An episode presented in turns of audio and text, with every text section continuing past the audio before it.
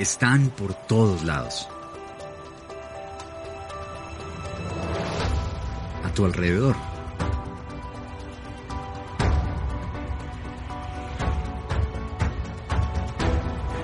No les prestas atención. Hasta que las necesitas.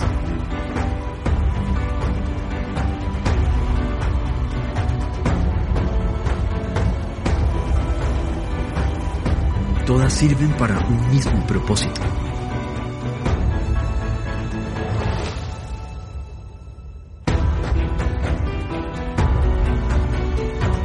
Salvar tu vida.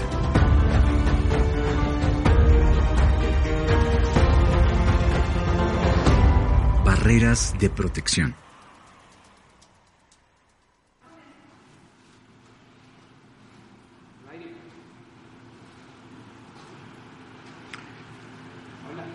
Hola, muy buenos días. Continuamos con nuestra serie Barreras de Protección. ¿Alguna vez usted ha estado manejando en una carretera y se ha quedado dormido? Bueno, pues a mí alguna vez me pasó. Venía viajando durante varias horas y en medio del camino el calor, el cansancio, el hambre me fueron desgastando. Y de repente me di cuenta que el carro se estaba desviando y alcanzó a tocar la parte lateral de la, de la carretera. Las ruedas se sintieron sobre un terreno arenoso y apenas se detuvo el carro justo antes de llegar a la, a la, al riel, a la barrera de protección. Bueno, hace ocho días eh, Joaquín, Joaco, nos contaba acerca de cómo nuestra vida se parece a un camino, a una carretera así con, cuando tiene un diseño, algo especial de seguridad, no solamente de, de, tránsito, sino que hay sistemas de seguridad que protegen que este carro se salga del camino y un pequeño accidente se convierta en una tragedia. Pues asimismo, en nuestra vida hay barreras de seguridad que podemos y debemos implementar para que en situaciones de riesgo, en situaciones que estamos vulnerables, nuestra vida no corra peligros estas barreras de protección es de las que estamos hablando. Y hoy quisiera hablarles de una barrera de seguridad que podemos implementar en nuestra vida. Esta barrera de seguridad, esta barrera de protección es de la amistad. Quiero hablar hoy de la amistad. En el libro de Proverbios, el libro que está lleno de sabiduría, es un libro que se, se considera dentro de la literatura sapiencial de la Biblia, junto con Eclesiastés y con el libro de Job. Ahí encontramos muchos consejos eh, que nos ayudan a buscar la sabiduría, a encontrar cómo es la mejor manera de vivir, y no solamente la mejor, sino la más inteligente. El libro de, de Proverbios tiene un pasaje del cual quiero eh, sacar la base de lo que estamos hablando, de la barrera de protección de la amistad. Quisiera que me acompañaran a leer Proverbios 13, 20. Por favor, ahí donde usted está, abra su Biblia, préndala, enciéndala, acompáñenme a leer Proverbios 13:20. Dice así, el que con sabios anda, sabio se vuelve. El que con necios se junta, saldrá mal parado. El que con sabios anda, sabio se vuelve. El que con necios se junta, saldrá mal, mal parado. Bueno, pues así es. La barrera de protección que quisiera presentar, que reflexionáramos en esta mañana, es la amistad. Y este proverbio nos dice que rodearnos de personas sabias lo vuelve a uno sabio. Pero por el contrario, rodearse de necios eh, lo hace a uno necio, lo lleva al riesgo, lo lleva al peligro. En otras palabras, como decían, eh, solían decir nuestros papás, nuestros abuelos, el que entre miel anda, algo se le pega. Una barrera de protección en nuestra vida es rodearnos de amistades, de buenas amistades, de amistades sabias. Exploremos un poco más la riqueza que tiene este proverbio y en general toda la palabra de Dios eh, y que nos permite implementar esta barrera de protección. El libro de proverbios, como decíamos, hace parte de la, de la literatura que está mostrando ese atributo de Dios que es la sabiduría. El pueblo de Dios recopiló eh, muchos dichos para buscar la mejor forma de vivir, la forma más inteligente, la forma que viene de los consejos de Dios mismo. Si leemos en Proverbios, vemos que hay un gran contraste entre los que viven sabiamente y los que no.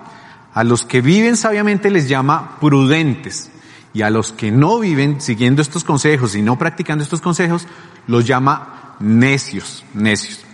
De hecho, al principio del libro, Proverbios dice para qué fue escrito. Está mostrando eh, el propósito del libro y dice para adquirir sabiduría y disciplina, para discernir palabras de inteligencia, para recibir corrección que da prudencia, la rectitud, la justicia y la equidad. Así que cuando nos encontramos con la palabra de Dios y particularmente con este libro de Proverbios, pero en general toda la palabra de Dios, vemos que podemos aprender a vivir sabiamente, de una manera inteligente. Y la Biblia nos muestra que la sabiduría no es simplemente una acumulación de conocimiento o de experiencias o de información. La palabra de Dios en su conjunto nos muestra que la sabiduría misma es un atributo de Dios, es parte de eso que podemos conocer de Dios. Y no solamente que podemos conocer, sino que hay atributos de Dios que son exclusivos de Dios. Por ejemplo, Dios es eterno y nosotros no podemos ser eternos. Dios es todopoderoso, nosotros no somos todo, todopoderosos. Dios produce la vida y Él da la vida. Nosotros no podemos producir la vida. Nosotros podemos transformar ciertas cosas, pero no podemos, tenemos el poder de transformar la vida. Pero hay otros atributos que sí permite Dios que nosotros como seres humanos aprendamos repliquemos, apliquemos, que los desarrollemos. Por ejemplo, eh, el, el, amor. Dios es amor y nos permite a nosotros aprender de su amor, aprender a amar, aprenderlo a amar a Él y aprender a amar a los demás. La justicia. Dios es justo, Él es el más justo. De Él dice lo que está bien y lo que está mal y nos permite a nosotros aprender de su justicia, aprender a, a impartir la justicia que viene de Él. Así como estos otros atributos, lo mismo es con la sabiduría. No podemos saberlo todo, no podemos tener todo el conocimiento de Dios, pero sí podemos aprender de Él a ser sabios, a vivir sabiamente y de la manera que Él nos indica que debería ser la óptima para nuestra vida. Pues bien, en la búsqueda de la sabiduría, en la búsqueda de ser más como Dios, de vivir más como Dios quiere y como, como Él mismo nos aconseja, nos dice que debe ser, pues está este proverbio. Este proverbio dice que rodearse de consejeros, de buenos consejeros, es muy importante. Y la amistad es el escenario propicio para rodearnos de buenos consejeros, de sabios consejeros. Ahí es donde decimos, la amistad la buena amistad, la sabia amistad, se convierte en una barrera de protección para nuestra vida en momentos de riesgo, en momentos críticos. A partir de este proverbio, entonces vamos a ver por lo menos dos claves, dos claves. La primera clave está en la primera parte del proverbio.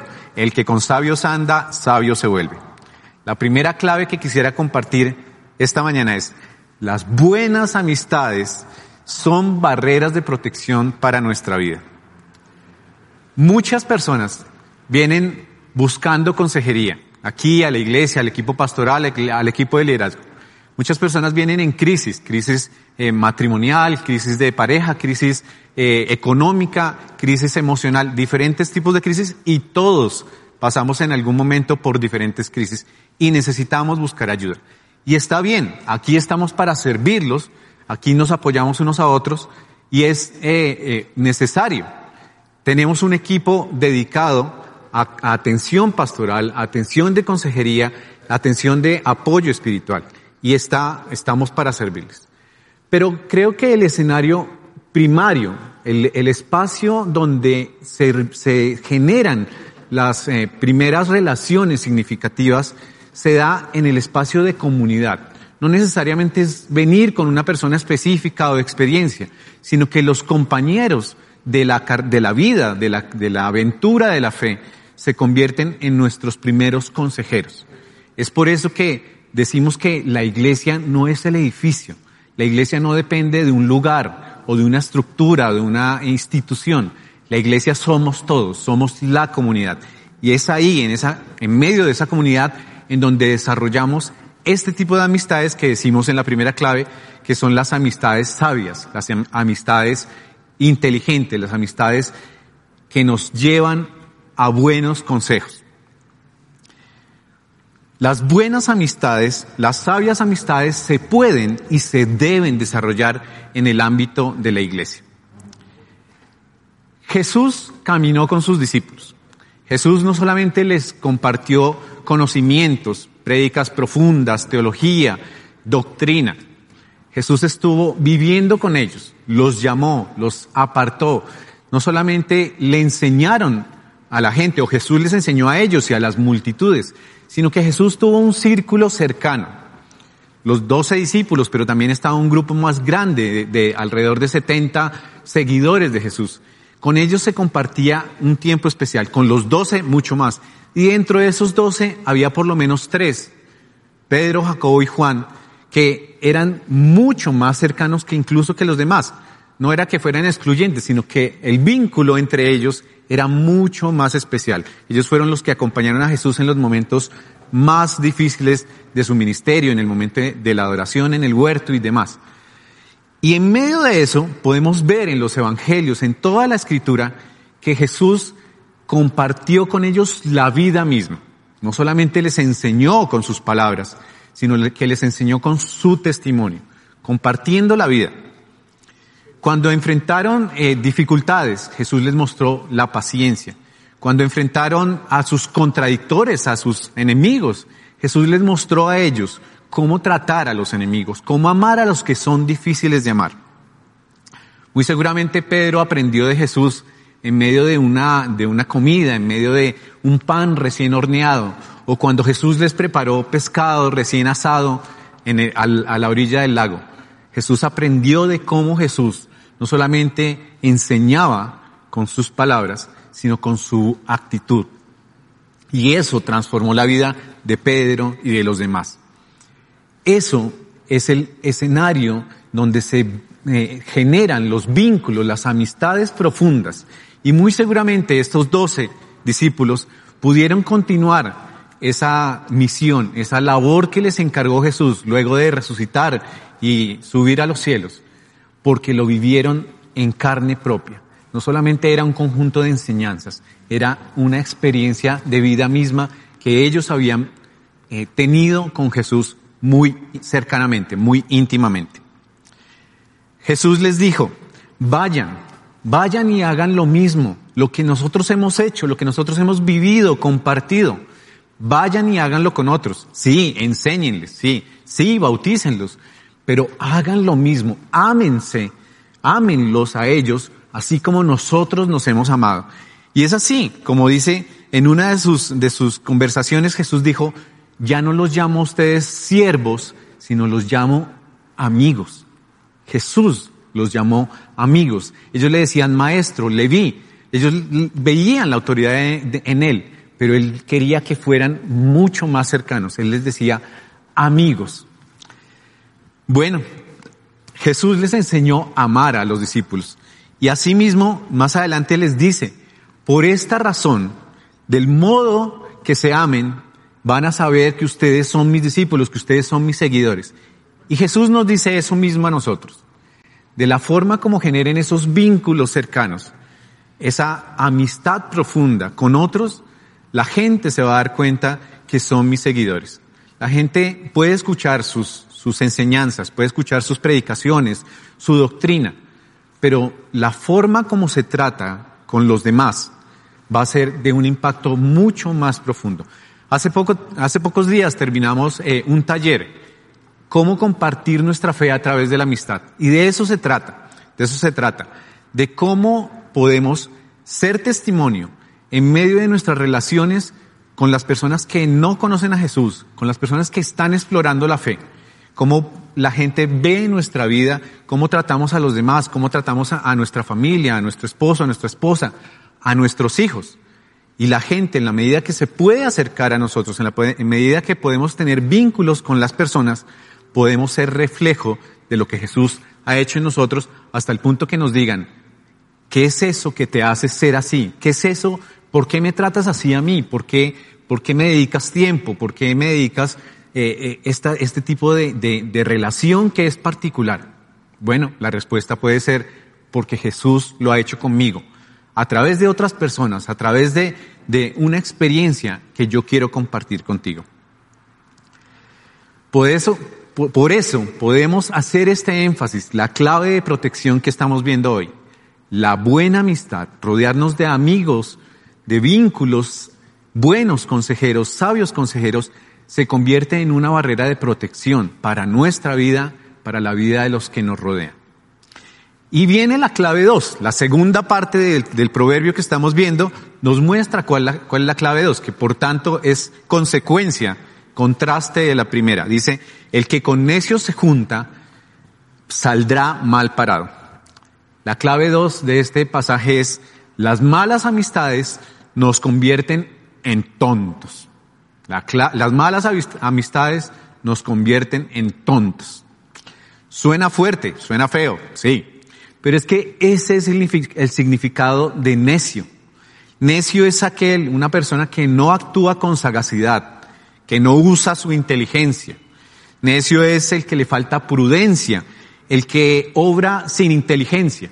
Puede ser que sea ágil, inteligentemente, digamos, pero si no se lleva a la práctica, si se obra dejando la inteligencia a un lado, dejándola en el bolsillo, uno se convierte en un tonto, en un necio.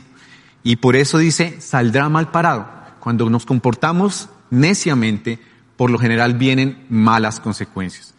Y tener amistades que son totalmente contrarias a la sabiduría, lo que llamarían los papás, los abuelos, esos malos amigos, esos amigotes que no le hacen bien a la vida, nos convierten en tontos, tra traerán malas consecuencias. Las buenas amistades, entonces, las sabias amistades, nos ayudan a proteger nuestra vida. Las malas amistades nos llevan a correr riesgos, a, a cargar con las consecuencias de decisiones tontas. Cuando tenemos una situación compleja en nuestra vida, por ejemplo, hace poco un amigo, estando en medio de una crisis, le propusieron muchos negocios y varios de estos negocios no eran ni buenos eh, legalmente, ni, ni, ni, eran, ni eran riesgosos en las inversiones que tenía que hacer. Bueno, dependiendo de quién consultó él, recibió consejos. Algunos amigos me contaron, me contó él, que le dijeron, hágale. Eso nadie se va a dar cuenta. Eso, las autoridades ni se fijan en eso. Por el contrario, otros amigos le, advirtieron, le dijeron, mira, puede ser que te vaya bien una vez, pero es un riesgo que traería peores consecuencias en las condiciones que tú estás. Otra persona, una pareja, estando en medio de una crisis matrimonial, a punto de separarse, va el, el amigo, el, el, hombre, consulta a algunos amigos y estos amigos le dicen, hermano, no se deje, no tiene por qué aguantarse eso. Mire, lo están tratando así, así, así. Déjela, hay muchas mujeres, ¿usted por qué se tiene que aguantar eso? Mientras tanto ella buscaba ayuda en otra parte y buscó ayuda profesional. Y lo primero que encontró en, una eh, atención eh, médica especializada, psicológica, fue eso Mira, la vida está para buscar ser feliz, buscar placer. Sepárate. Mientras tanto, buscaron a otros amigos, amigos que, temían de Dios, que buscaban la sabiduría que viene de, de Dios, de la palabra de Dios. Y en medio de eso empezó un proceso más bien de perdón, de reconciliación, de reparar la relación. Y el resultado fue muy diferente al haber seguido los otros consejos que recibieron de personas que de pronto lo hacían eh, creyendo que les estaban ayudando, pero estaban lejos de la sabiduría de Dios. Ese tipo de situaciones, ese tipo de cuestiones es lo que marca la diferencia entre rodearse de sabios y vivir sabiamente y convertirnos en sabios y, por el contrario, rodearnos de necios y cargar con las consecuencias. Entonces, ¿qué hacer? qué hacer, cómo hacer para implementar esta barrera de protección. Las buenas amistades nos convierten en, en, personas sabias, se vuelven una barrera de protección en nuestra vida. Primero, quiero poner por lo menos cuatro consejos o cuatro puntos a trabajar. Primero, busca buenas amistades. Busca buenas amistades. Algunos autores plantean que en nuestra vida podemos tener diferentes niveles de relaciones, di diferente nivel de, de, de amistad, por decirlo así. Estos autores dicen que hay por lo menos cuatro niveles. Un nivel periférico, un nivel grande, un nivel numeroso, que es como una esfera pública. De pronto conocemos, algunas personas nos reconocemos, sabemos cómo se llaman, pero de ahí no pasa. Hay un siguiente círculo, un, un poquito más cercano, de pronto no tan numeroso, que es el social. Podemos saludarnos eh, en la iglesia, en el trabajo, en, en el lugar de estudio. Podemos conocer nuestro nombre, un poco alguna referencia, podemos compartir algunas actividades. Pero de ahí no pasa, es un nivel social. Hay un círculo más interno que sería como un nivel personal. De pronto, si usted tiene una reunión familiar, eh, un cumpleaños, de pronto son los amigos que, que invitaría normalmente, no ahora en pandemia, pero normalmente haría una reunión eh, con amigos cercanos, con, con los que se han compartido épocas especiales de la vida. Pero hay un círculo mucho más interno, un círculo íntimo, un círculo que es contado a veces con los dedos de una mano o menos. Y estos autores dicen que puede ser que una persona que mantenga un equilibrio entre estos círculos de intimidad pueda llegar a tener en la vida tres o cuatro o hasta cinco personas con las que comparta ese círculo íntimo de relacionamiento. Amigos de esos que uno dice, este amigo me conoce desde que yo era pequeñito, o este amigo me ha acompañado en los buenos y en los peores y también en los mejores momentos. O este amigo sabe cuáles son mis peores defectos y, y aún así seguimos conservando la amistad. Bueno, el asunto es que debemos mantener un equilibrio entre todos estos círculos de intimidad, círculos de relacionamiento, pero debemos cuidar de a quién permitimos dejar entrar a nuestro círculo personal y mucho más a nuestro círculo íntimo. Debemos rodearnos y tener amigos en ese círculo personal e íntimo que nos ayuden a buscar esa sabiduría. Es sano y es adecuado tener amigos, pero debemos saber en qué nivel de intimidad podemos compartir con diferentes personas. La segunda, el segundo consejo, el segundo, el segundo tip de qué hacer, desarrolla relaciones significativas.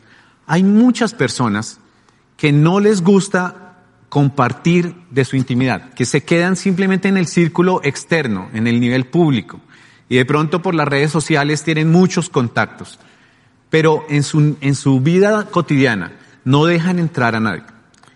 Eso es un desequilibrio, esto nos evita, esto impide convertir la amistad en una barrera de protección. ¿Por qué? Porque cuando vienen las crisis, cuando vienen los tiempos difíciles, no se tiene con quién compartir, o no se tiene con quién acudir, o no se tiene con quién buscar este consejo. Por eso, animamos a las personas a que abran, eh, desarrollen relaciones significativas, a que permitan que, por ejemplo, eh, haya un grupo de, parejas que, estén pasando por la misma etapa de la vida y compartan las necesidades, las peticiones de oración, sin entrar en intimidad, pero que sí se rodee y se abra un poquito el círculo de relaciones interpersonales. Hay un proverbio, el proverbio 17-17 dice, en todo tiempo ama el amigo. Para ayudar en la adversidad nació el hermano. Si nos quedamos simplemente con relaciones públicas, de saludo y nada más, o de like en las redes sociales, no vamos a tener amigos como el que dice este proverbio. No vamos a ayudar en la adversidad y tampoco vamos a, a recibir ayuda en la adversidad. Tercer tip, como para qué hacer. Abrir tu círculo social. Compartir más allá de lo netamente informativo. Si estamos en este grupo de parejas o en este grupo de amigos de, de, de, de, la iglesia, por ejemplo, en adulto contemporáneo, los jóvenes adultos, es compartir más allá de la reunión, ahora en este tiempo, más allá de la hora que dure una reunión virtual. Es poder tener el, el espacio para llamarnos, para preguntarnos, oye, ¿cómo estás? ¿Compartiste esta, esta necesidad? ¿Cómo va esto? ¿Cómo está la familia? ¿Cómo está la salud? No simplemente, oye, ¿qué? ¿Cómo te ha ido? Bien. Ah, bueno. ¿Y el clima? Bien. No. Ir un paso más allá. Ir incrementando la cantidad de personas que podemos considerar como amigos a nivel personal. Hay, hay, un proverbio, otro, otro proverbio, el proverbio 18-24, dice, hay amigos que llevan a la ruina y hay amigos que son más fieles que un hermano. Recuerdo que en muchas situaciones de mi vida llamo a un amigo. Tengo un amigo muy especial que desde hace tiempo me acompaña y recuerdo una vez, cuando estábamos apenas conociéndonos, que se varó mi carro, se varó. El mismo que se salió de la carretera, ese mismo carro se varó. Y yo no tenía ni idea de qué hacer. Lo llamé a él y le dije, oye, ¿qué, qué será? Huele a gasolina. ¿Qué puedo hacer? Él me llamó y me dijo, mira tal cosa, mira tal otra. El caso fue que yo en mi incapacidad de resolver el problema del carro, él llegó. Llegó, era casi que la medianoche y llegó en esa época andaba en moto y llegó al lugar remoto donde yo estaba y me desvaró. Apenas conociéndonos, eso fue un, un síntoma, un, eh, como una evidencia de que la relación con él iba muy cercana. O sea, no cualquiera se levanta de su cama a medianoche y va a ayudar a otro simplemente porque lo llama. Fuimos desarrollando la amistad a través de los años y resultó ser que él estaba presente en momentos muy alegres de mi vida y en momentos muy difíciles de mi vida. A tal punto que molestamos, que decimos coloquialmente ahora que no sé si nuestra amistad nos trae mala suerte, porque siempre que hay una crisis aparece. Pues bueno, hay amigos que son más fieles que un hermano, y es que en momentos de crisis ahí están. Es molestando que nos decimos eso, es con mucho amor que estamos dispuestos a estar en los momentos más difíciles. No importa la distancia, no, no importa las condiciones, no importa el clima, llueve o, llueve o truene, ahí podemos contar el uno con el otro. Y cuarto, y este tip es muy práctico y es muy eh, necesario en esta época de, crisis eh, emocional, de crisis afectiva en la que ya llevamos casi un año sé parte de un grupo de crecimiento. Ahora Rosita lo mencionaba, pero insistimos, insistimos. Ser iglesia no es simplemente venir a una reunión, aquí en el edificio o de pronto cuando era en casas o cuando era en algún salón o de pronto ahora cuando es una reunión virtual. Ser iglesia es mucho más que eso. Ser iglesia es ser parte de una comunidad que hace estos pasos, que desarrolla amistades significativas, relaciones profundas, que permite ser eh, de ayuda para otro y, abre las puertas para que otros lo ayuden y sean amigos. Ser parte de un grupo de un grupo de crecimiento nos permite ser vulnerables, nos permite compartir las etapas que estamos viviendo con otros por medio de afinidad, de pronto sí, son parejas recién casadas, eh, van a compartir las mismas crisis de los primeros uno, dos, tres años de casados. O si son parejas que ya tienen niños pequeños, van a decir, mira, a nosotros nos pasa esto, no sabemos qué hacer con nuestro niño, mira, el tiempo se está convirtiendo así, mira, eh, eh, centrar toda la atención en, en los niños nos ha enfriado como pareja, ¿qué podemos hacer? Pero para eso es necesario abrirse, es necesario abrir el corazón y contar. Y no solamente yo contar, sino disponer, disponerme a escuchar al otro, a ser también de apoyo para el otro. Por eso, y en muchos ejemplos más, hacemos el énfasis, hacemos la invitación. Sé parte de un grupo de crecimiento. Comparte la vida con otros, comparte los momentos buenos y los momentos difíciles con otros. Eso nos ayuda a buscar la sabiduría de Dios. Un último proverbio para este punto dice Proverbios 27:6. Más confiable es el amigo que hiere que el enemigo que besa. Cuando nos abrimos, cuando nos volvemos vulnerables, cuando permitimos que otras personas se acerquen al, al círculo personal y mucho más al círculo íntimo, estamos expuestos. Pero un amigo sabio, un buen amigo, nos va a decir incluso lo que no queremos escuchar. ¿Por qué? Precisamente porque esa sabiduría es la que viene de Dios y de pronto me va a decir, no hagas esto, aléjate de ese riesgo, no vayas por ese camino, te va a ir mal. Eso es una barrera de protección. Un amigo que hiere de pronto me hace, me hace sentir mal por el momento, pero me va a traer vida, me va a traer sabiduría a mi vida. Sé parte de un grupo de crecimiento. Están estos cuatro tips y podemos aplicarlos de muchas formas. A manera de conclusión, quisiera decir esto. Las buenas amistades, ser enfático, las buenas amistades nos llevan a vivir sabiamente, nos ayudan en momentos de crisis, son barreras de protección en situaciones de riesgo para nuestra vida. Nos permiten crecer, experimentar el amor de Dios y son el escenario donde aprendemos a amar como Jesús nos amó y quiere que amemos a los demás. Si tienes tiempo en este momento, responde estas preguntas de reflexión que quiero dejarte ahora. ¿Tienes personas que te conozcan profundamente? Tienes personas en ese círculo íntimo que, que, conocen lo mejor, pero también lo peor de ti. ¿Estás dispuesto a abrir tu corazón con por lo menos una persona que te ayude a buscar la sabiduría de Dios para tu vida? Y una tercera, eres buen amigo, eres un sabio amigo para los que te conocen, para los que te rodean. Hay personas que saben que cuentan contigo en momentos buenos y en los no tan buenos. Mi oración en este momento es que todos podamos aprender de Jesús a ser amigos. No solamente lo necesitamos nosotros, sino que otros necesitan de nuestra amistad.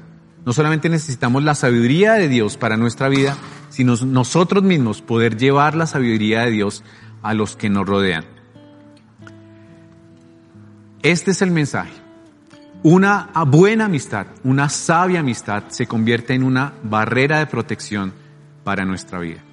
Permítanme orar para terminar. Señor, te damos gracias por conocerte.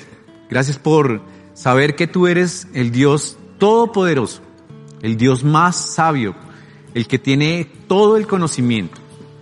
Y en medio de esa sabiduría, y en medio de esa relación que podemos tener contigo, podemos conocerte y podemos aprender a vivir de la mejor manera, de la manera que no solamente que tú pensaste, que tú diseñaste, sino de la manera que tú nos vas corrigiendo y nos vas enseñando.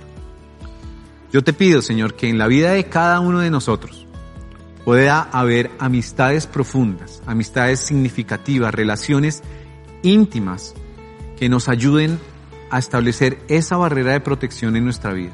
Que cuando nos estamos desviando del camino, alguien pueda venir y con amor decirnos, ten cuidado, vuelve al camino, ten, pon atención a estos asuntos.